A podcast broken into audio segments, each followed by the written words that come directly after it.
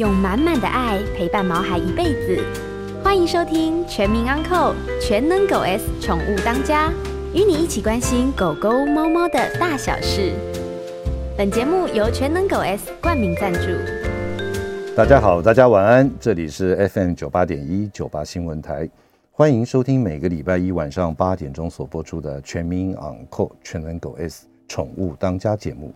我是兽医师杨靖宇。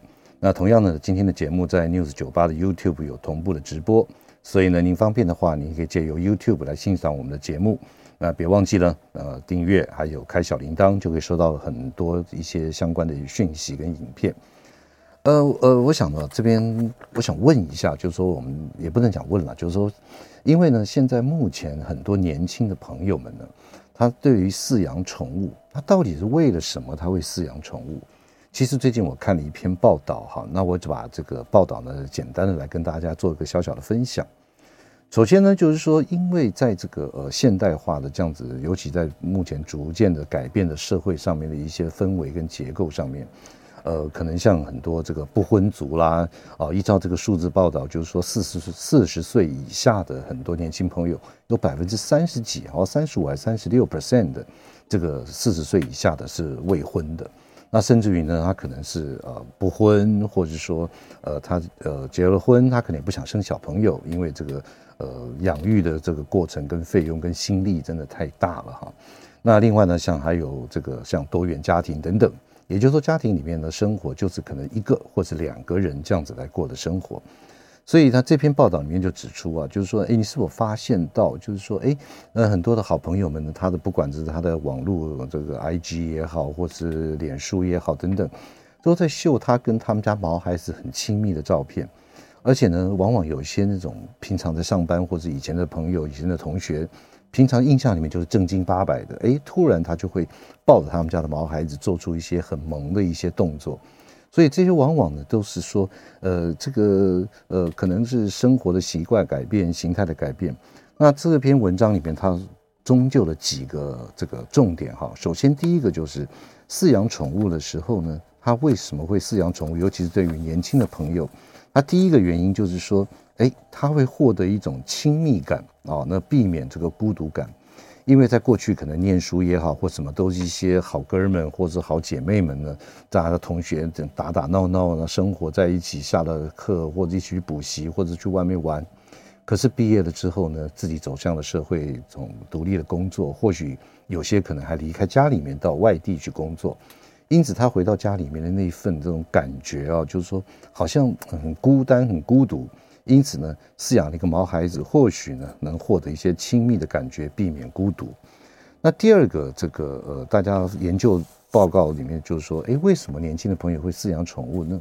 第二个呢，原因就是它非常疗愈。也就是说啊，这个像你这个平常一个人在外面租个房子，或者说这个两两个年轻夫妇没有生小朋友，他回到家里面呢，就看到。一打开房门，就看有一个毛孩子来迎接你，然后趴在你身上，跟你旁边绕来绕去，你会得到很大很大的一个疗愈啊！这是他们研究出来的第三个原因。那当然还有这第二个原因。那第三个原因呢，就是饲养了毛孩子会让这些我们的年轻的朋友们，他会觉得他有责任感，而且呢，会产生一种被需要的感觉。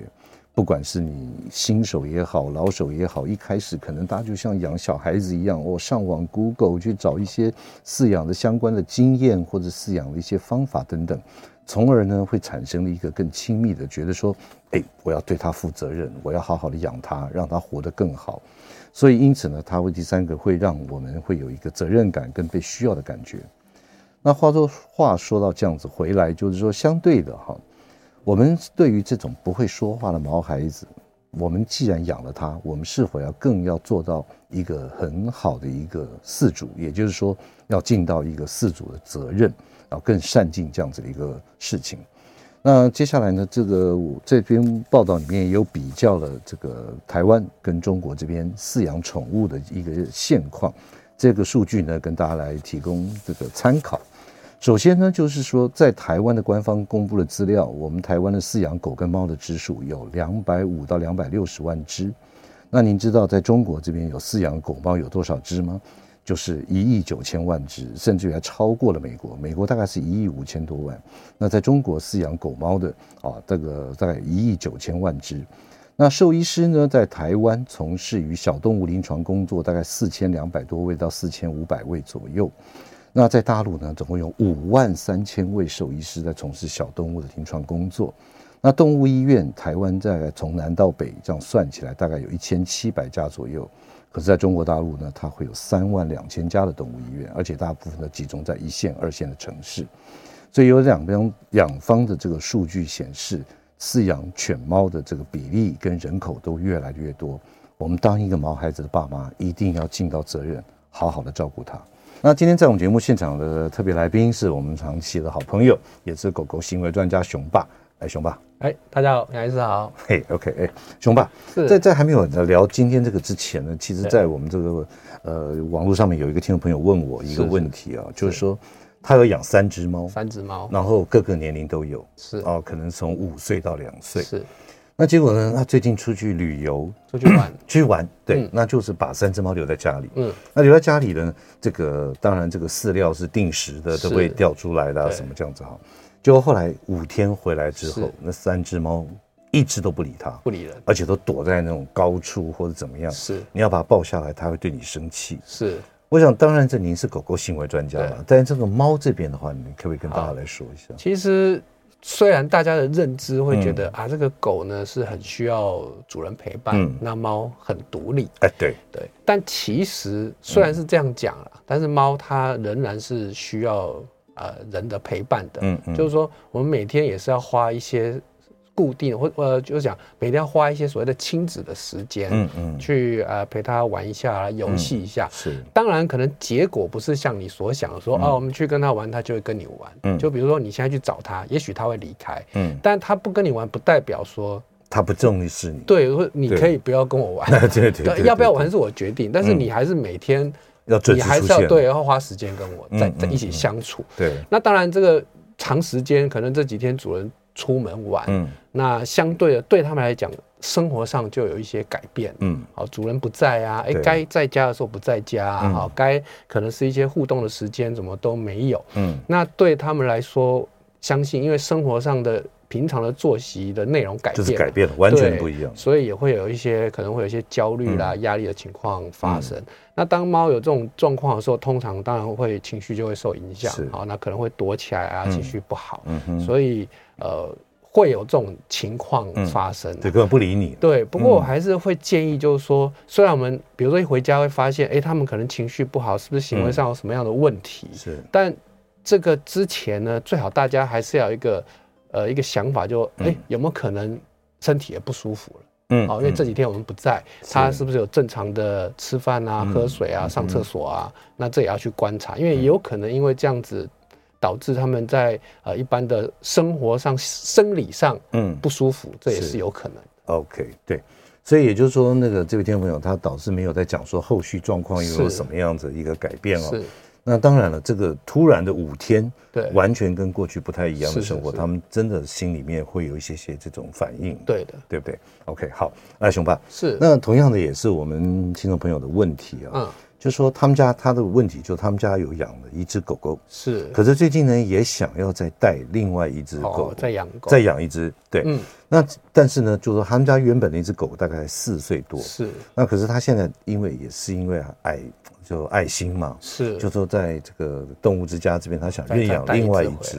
嗯，那我想说，这个当然我们过去节目有聊过了，是，就家里面有一只狗，然后再带一只新的过来，多狗的。对，那或许这位听众朋友上一次没有听到，是，那所以可不可以跟大家再来聊一下？我们今天就从这个点来开始。好，就家里面有一只毛孩子，然后呢，现在又再带另外一只毛孩子进来，该要怎么做？其实这个我们。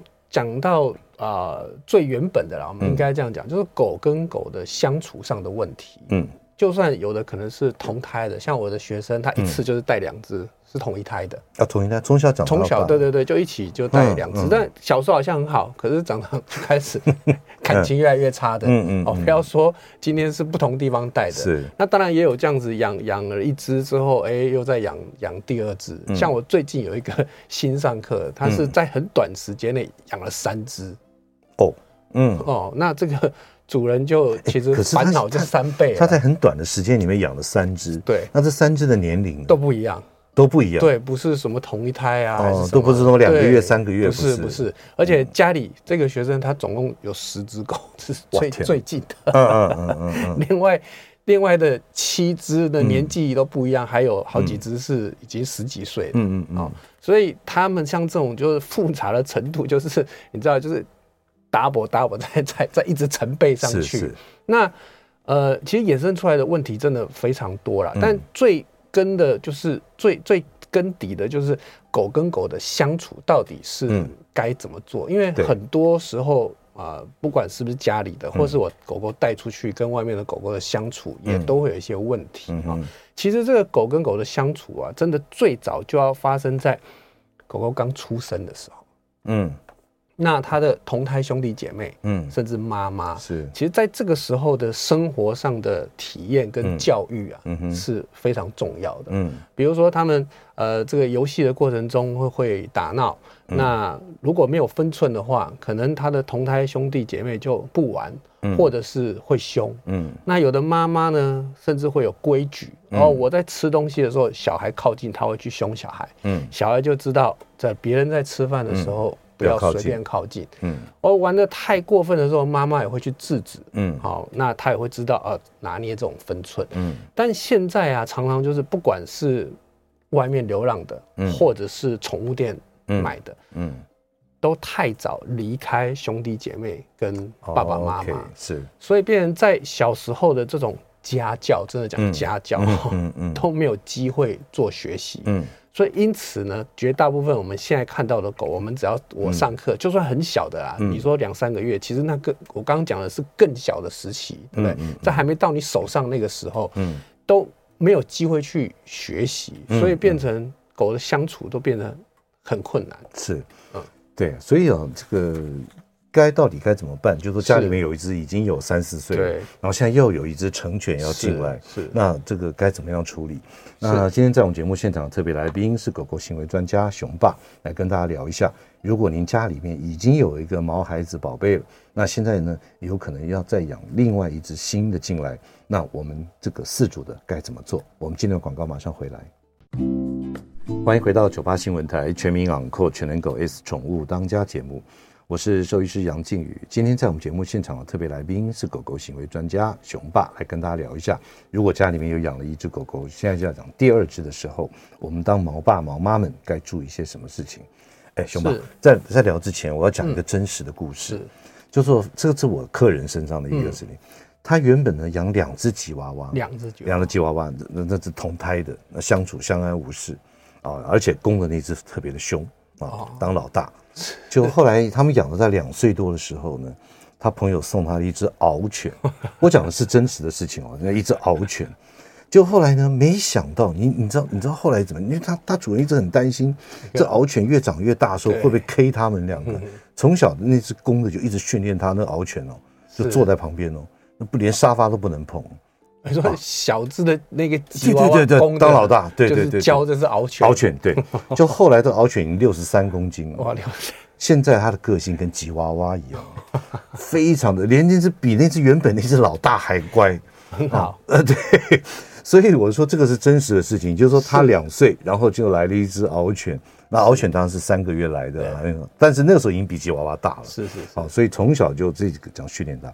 那当然这是一个很成功的案例。其实各位听众朋友，如果说您真的想看那只獒犬，每天晚上十点钟在天母公园附近就会看到它，超乖，真的超级乖。对，那只那只獒犬是我看过最乖的。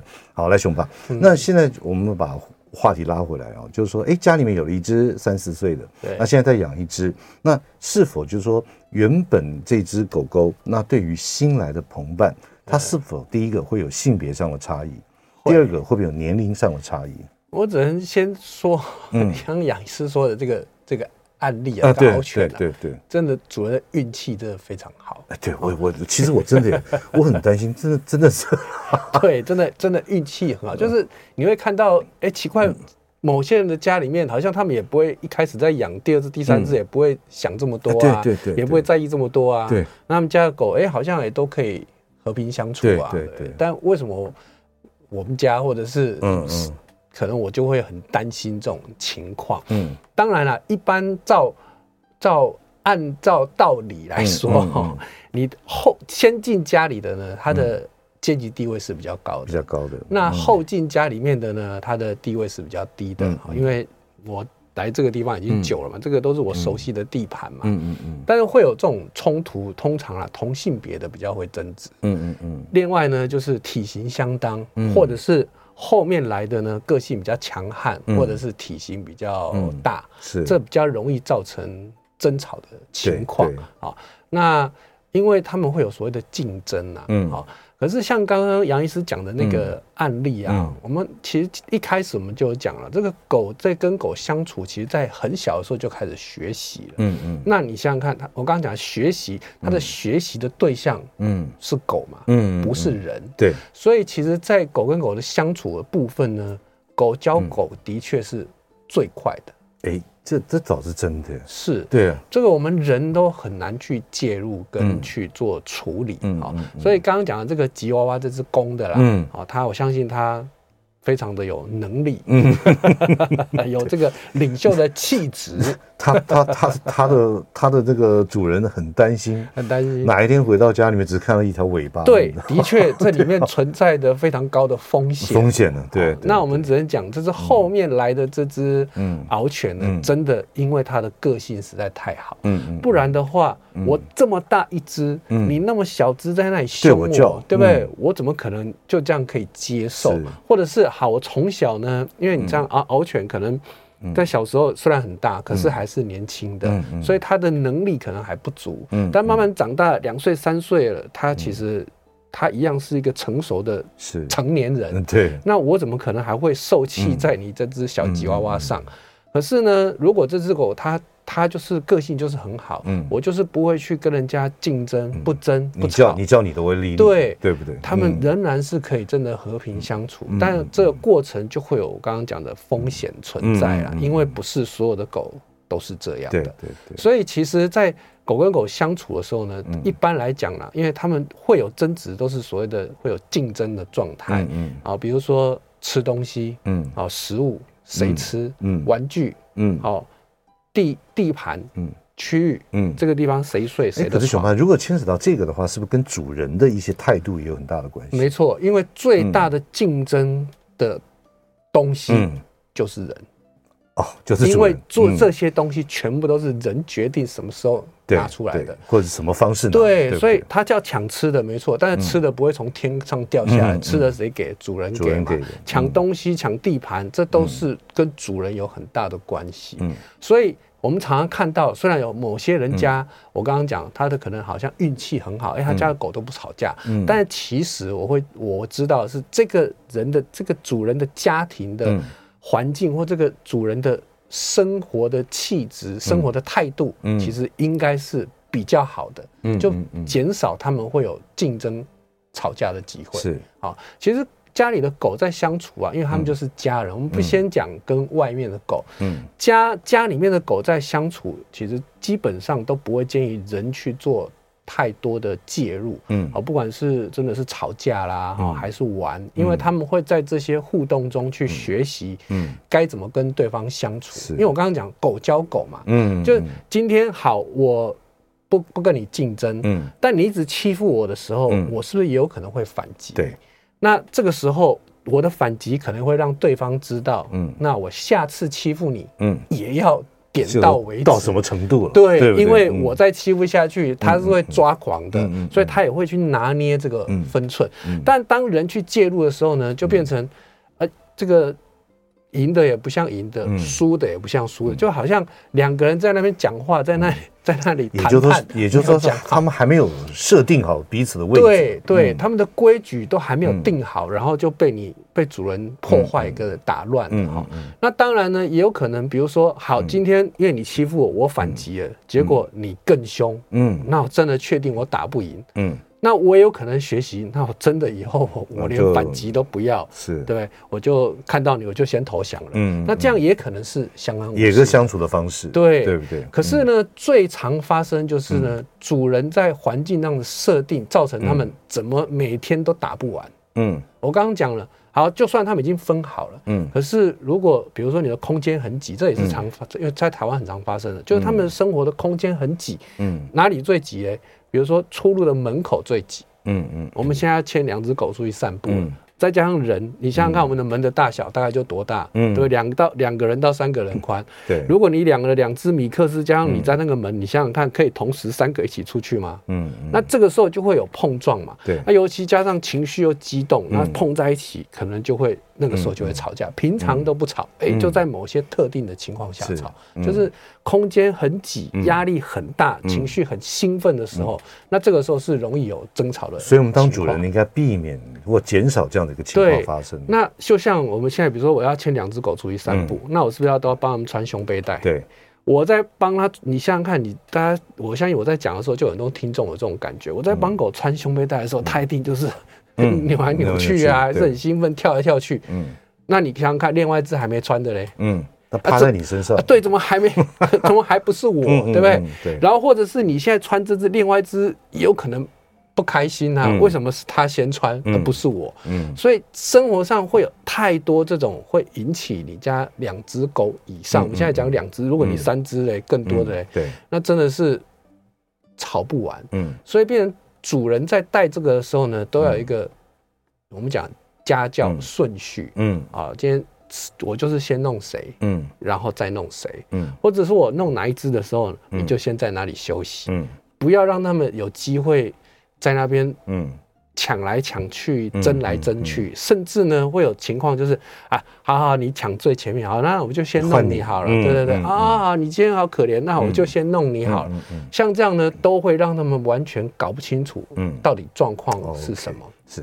当然，熊爸，这个是说他们已经住在一起了。对，住在一起。我想请问的就是说，那当我还没有带进来，是那我们这个主人对原本这只狗，是不是要实施一些什么一些这个建设？这个最好哈，先去这个拜拜念经一下，这样。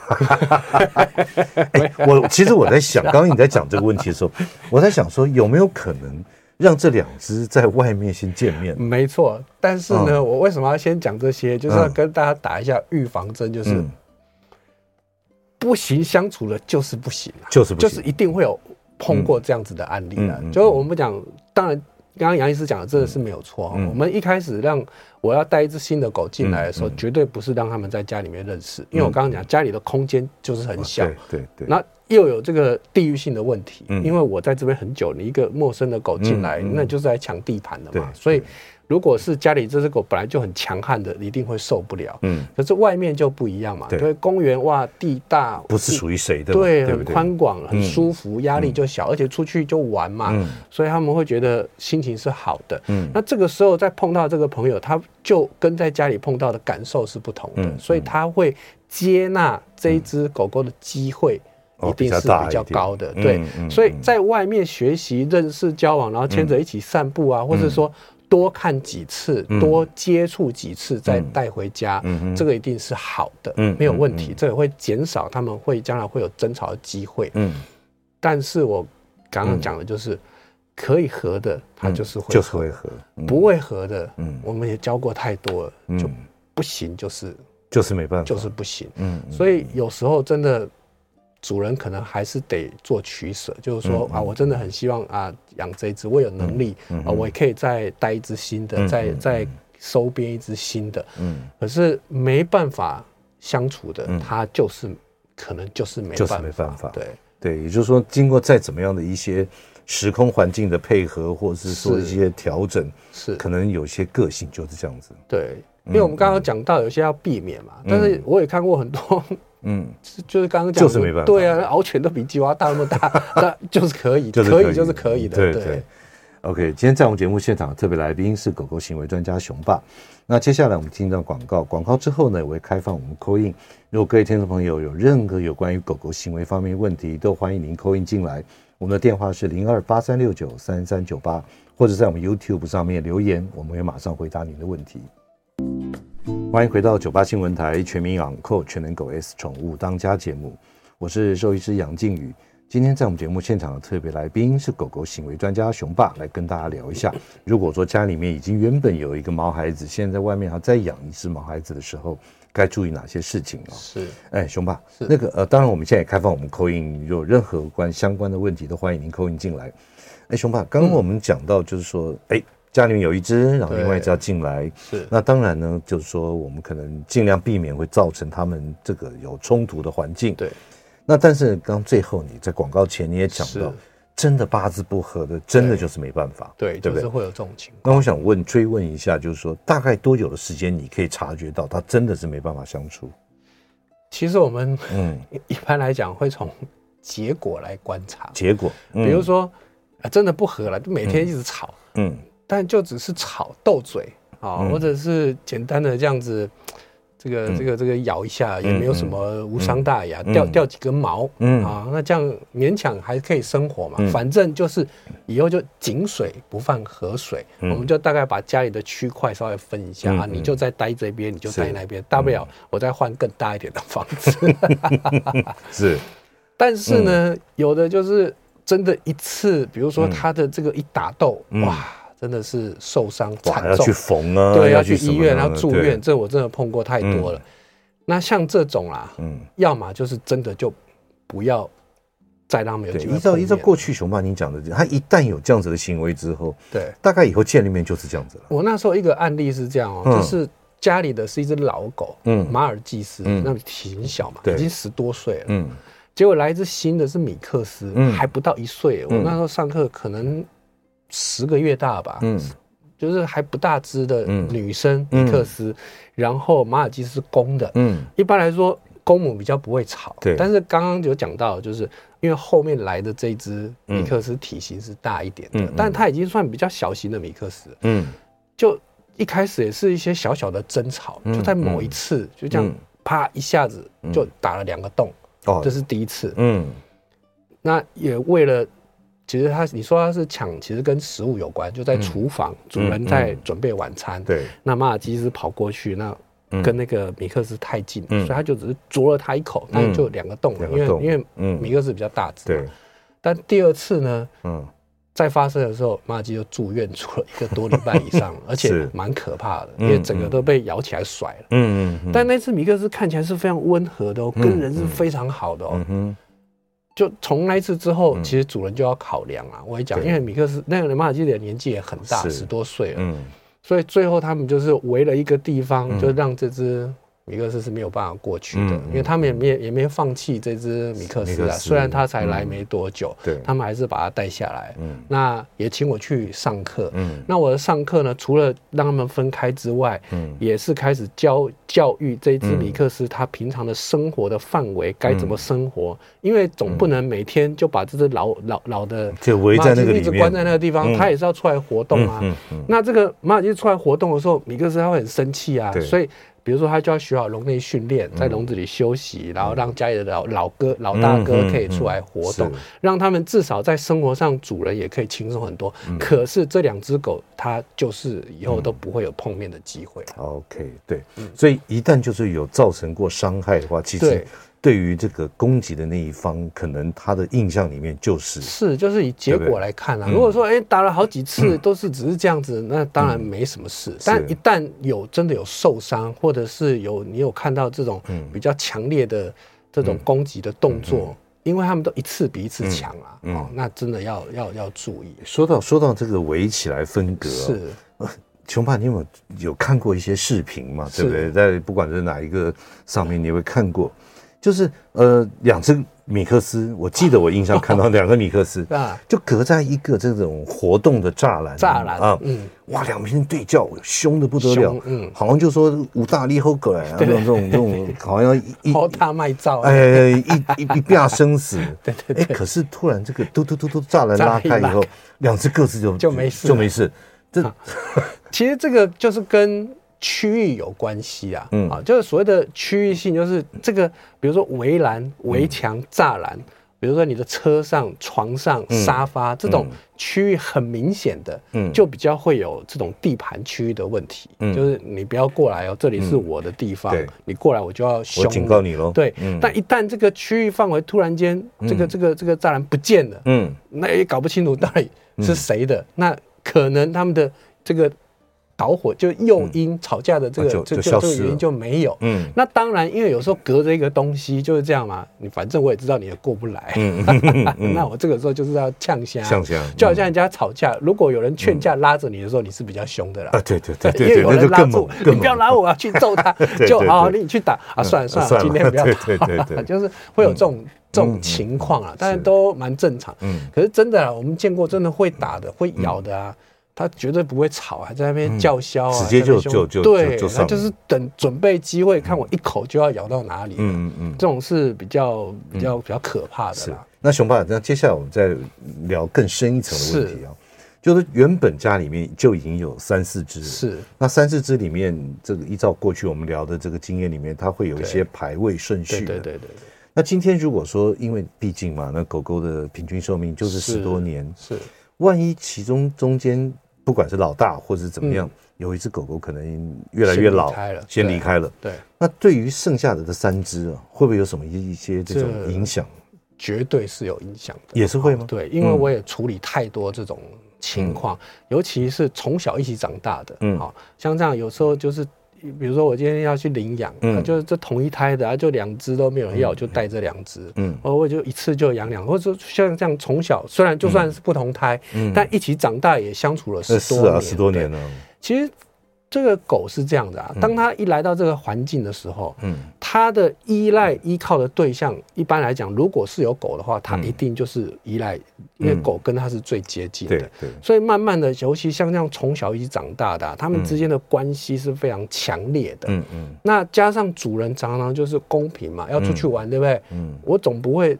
只带一只啊，我一定就是都是两只一起出去啊，什么事都是两只啊，所以对这个狗狗来讲，哦，我可能生活、睡觉、吃饭、出去玩，嗯，这个兄弟姐妹就就都是陪在一起的，对，就突然间有一只走了，嗯，另外一只就很像我们一开始前面讲那个猫的也是一样，它可能不知道到底发生什么事了，嗯，但这个。这个什么哥哥怎么不在了？我的同伴怎么不在了？嗯，其实我们都不要讲说真的离开的事情了。有时候真的啊，我现在有两只、三只，但是我今天真的只能带一只，或者是我就是只要带它去医院，不方便带另外两只。那两只可能在家里嗯叫啊哭啊，就是完全没有办法接受。为什么你带了它出去，然后没带我们，没有带我出去？对，像这种。太常发生，嗯，所以呢，我正要讲，现在不要真的不要等到老的时候我们才来讲这个事情，嗯、在年轻的时候我们就要经常做这样的准备或者练习，嗯哼，真的不要想说我们要公平，每次出去就是要，嗯，就是要这样带。其实像这样，我们人可以多当做就是多运动一下。我今天就先带一号。出去散步、嗯、是。对，过一会儿我再带二号，不要每一次就是同时就是带两只或三只一起，一定要有这种轮流的这种概念，嗯，好、嗯，让他们有机会学习，谁出去，那我就在家里休息，嗯，那我今天出去那也很好，那另外一只就在家里休息，从、嗯、小就开始要做类似这样子的训练、哦，是，但真的啊，嗯、很多碰到我很多很严重的哈，就一直走之后，另外一只它。不吃不喝，嗯，那甚至还有发生癫痫，就就是在年轻以前完全没有这种情况，突然间家里的另外另外一只狗狗走了，然后他就每天就心情很差，然后还发生这种癫痫的事情，对，像这种啊，嗯，主人的角色就就非常重要，主人的角色，好，那这主人的角色怎么样叫主人角色很重要呢？就是有时候啦，更伤心的其实是。主人。是主人，对，因为他会觉得啊，就就只剩下你了，嗯，那我真的要更照顾、更疼爱你，然后心情就更差。所以对这个狗来讲，其实狗它并不会像我们思考这么样的复杂，嗯，对它来说就是一个习惯上的一个突发的改变，所以呢，会建议来像这种情况呢，旧的那一只一样维持该有的生活的，嗯，呃，这种所谓的作息啊、休闲生活之外啊。主人的情绪的调整是很重要的，是。哦，就不要就是每天就在那个心情。其实这这这是我可以我我觉得真是真的，因为像狗狗跟你相处了十多年了，对。那有的时候你在外面工作，可能心情不好，是。你回到家里面，狗狗第一眼就看你的表情，对，或者是说你一些动作，对的，他就了解说，哎，给那里跟他心情不相后，对，他就会有一种有一种不同的反应了，是是，对，跟你，所以我是觉得说，如果刚刚雄爸讲的，我蛮赞同的，就是说，万一真的有一只或者其中的一个怎么样，对，但是你。不要太过于这种情境上面的一种。对，因为那那时候我一个案例就就我刚刚讲那个有癫痫的案例就是这样子啊，就主人我我因为我认识他们，嗯，我就他到旧的那一只还要开始吃这种什么癫痫药，甚至要吃焦虑的药，嗯，但我知道主人。嗯，可能也在服药，搞搞不好还是这样子，所以我就跟他讲，我说，当然这是医疗的部分，我认为还是做了，因为这狗狗真的心情真的很差，那这这个癫总不会一直发生这种情况不好的。可是人的部分，我也跟他说，你一定要先改变跟放下，真的很快，他那个案例不到一两周，家里的那一只就好好就一直就一直开始好转，最后药就停掉，也没有再发作这种癫痫的情况，是。这个熊爸，如果在这个情况之下再养一只呢？哎，它也是一个好方法，也是好方法。把这只狗的它的有可能它的重心专注，也许会在另外一只狗狗身上，嗯，是有可能的啦。我不能说一定是可以啦，但是它也是可以考虑的一个方式。是，呃，今天在我们节目现场特别来宾是狗狗行为专家熊爸，跟大家聊一下有关于有一只狗多了一只狗，或是说又少了一只狗。那这个狗狗之间的一些情绪或行为有什么一些呃变化啊？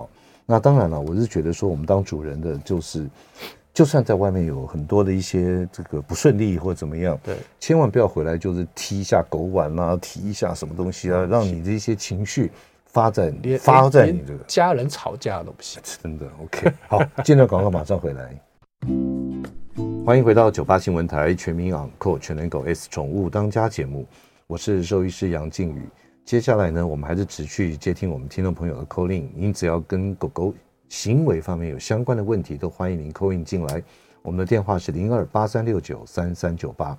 那今天在我们节目现场的特别来宾呢，是狗狗行为专家，也是我们节目的好朋友熊爸，来跟大家聊一下狗狗这个不管是多一只少一只或怎么样一个相关。是熊爸，那接下来在最后的短短的几分钟时间，我这样请问一下，嗯，我们刚刚讲的都是我们家里面啊，不管是进来，或是说有什么样的不见了或怎么样。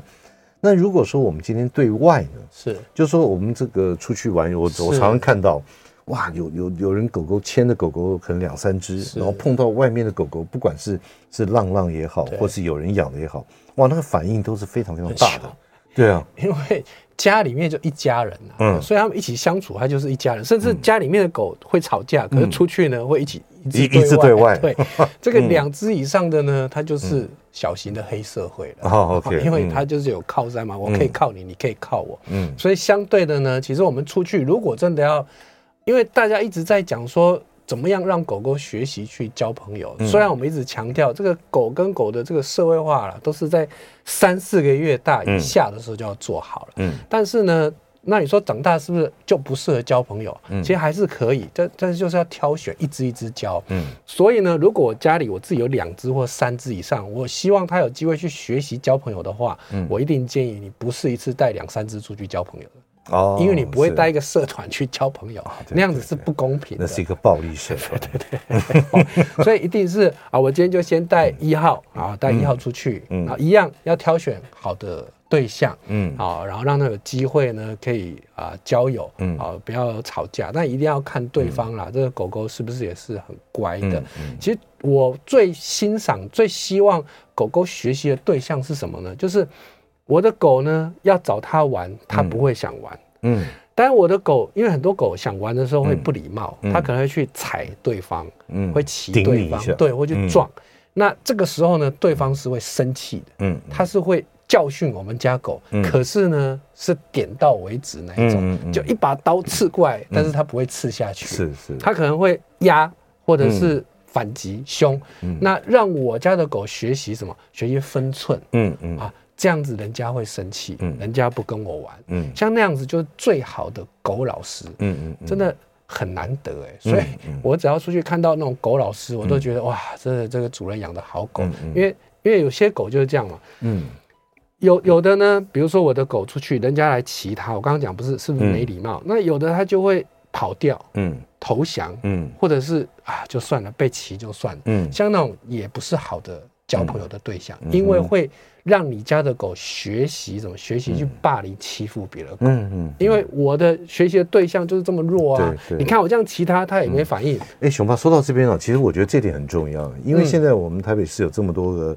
这种社区邻里的狗狗活动中心，对，活动区啦，专区，对对对，就说狗狗在里面可以打开链子，让它尽情的奔跑。是，那当然这么大的一个草皮，可能不会只有一只。对，那所以我想再请问一下，就是说，那我们身为饲主的，在这样子一个狗狗活动区里面，我们把链子放开来，那我们看到对方的一些狗狗，或者我们自己家的狗狗有什么反应的时候，就要立刻去制止，把它叫回来，或甚至于去把它分。其实玩的很激动，我就觉得要回来，叫回来。哦，玩的很激动。对，就其实我们到这个狗公园哈，最好就是我想象一下，我们想象最好的画面就是各自呢。自己在各自在旁边散步，嗯、自己在那边玩，嗯、自己挖洞，嗯，哦，然后各自趴在那边休息，嗯，然后呢，有有新的狗狗进来，就去闻一闻，摇摇尾巴，然后就离开，离开，这就是最、嗯、完美的画面。嗯，但我们看到那个狗公园，就是狗追来追去，冲来冲去，这种占了大多数。因为我对。我看狗狗运动公那运动区里面。就是这样子，就就就就就就有时候甚至有两三只一起在玩，主人都很开心看到这个画面，耶，好棒哦！这样子，我跟你讲，这没多久就听到打斗的声音，然后就见血，大概是这样。嗯，其实就好像我们今天去运动场好了，嗯。你会看到一堆人在运动场里面摔来摔去的吗？嗯，嗯不会嘛，会就大家自己做自己的运动，自己散步的散步，对不对？嗯、然后休息的休息嘛。嗯、你在餐厅也是一样，你你坐公车的时候，坐捷运的时候，也不会看到人在那里摔来摔去啊。嗯嗯。所以我们其实带狗狗出去，就是让他们这个公园就很好，因为它安全，狗放开跑不掉。嗯嗯。但不是。要带狗去那个地方跟人家打来打去，嗯、你知道那个冲来就会打来打，在学什么？就是在学打架的技巧。OK，所以这有可能会变成一个导火线。对，因为今天这只狗，我刚刚讲，它很愿意让你压在我身上，嗯，我投降。嗯，下一只呢？嗯，它学到的，如果今天我去玩，然后就被咬了，嗯，那我下一次我就要先咬人，因为我怕被咬。嗯，那我今天有机会凶到人家会怕，我就知道我很厉害。嗯。可是，一山还有一山高。一山高。对，你哪时候你怎么知道你的狗下次碰到是强还是弱？嗯嗯。所以其实只要看到狗很激动、很兴奋，不管是玩还是凶，是随时就要叫回来，带回来过来休息。甚至看到矛头不对啊，这边有黑社会，还是说我们还是先走好了，今天不要玩了。是。就你，我们会让我的孩子在一个良好的环境下成长，但不会就把他丢到黑社会里面去学习。是对。所以呢，今天呢，非常感谢熊爸到我们节目现场跟他来聊一下，就是如果我们带着我们的猫孩子去这个狗狗活动专区里面，如果说有过度的那种兴奋的行为，比方说追逐也好，或是怎么样在抢一个什么东西也好，是，其实这时候当主人的应该叫做适度的分开，对的，这样子避免呢万一有一些擦枪走火或怎么样，反而会不好。那今天非常谢谢各位听众朋友的收听，那我们下个礼拜一同一时间，我们宠物当家再会。每个宝贝都值得最好的，爱他就是一辈子。本节目由全能狗 S 冠名赞助。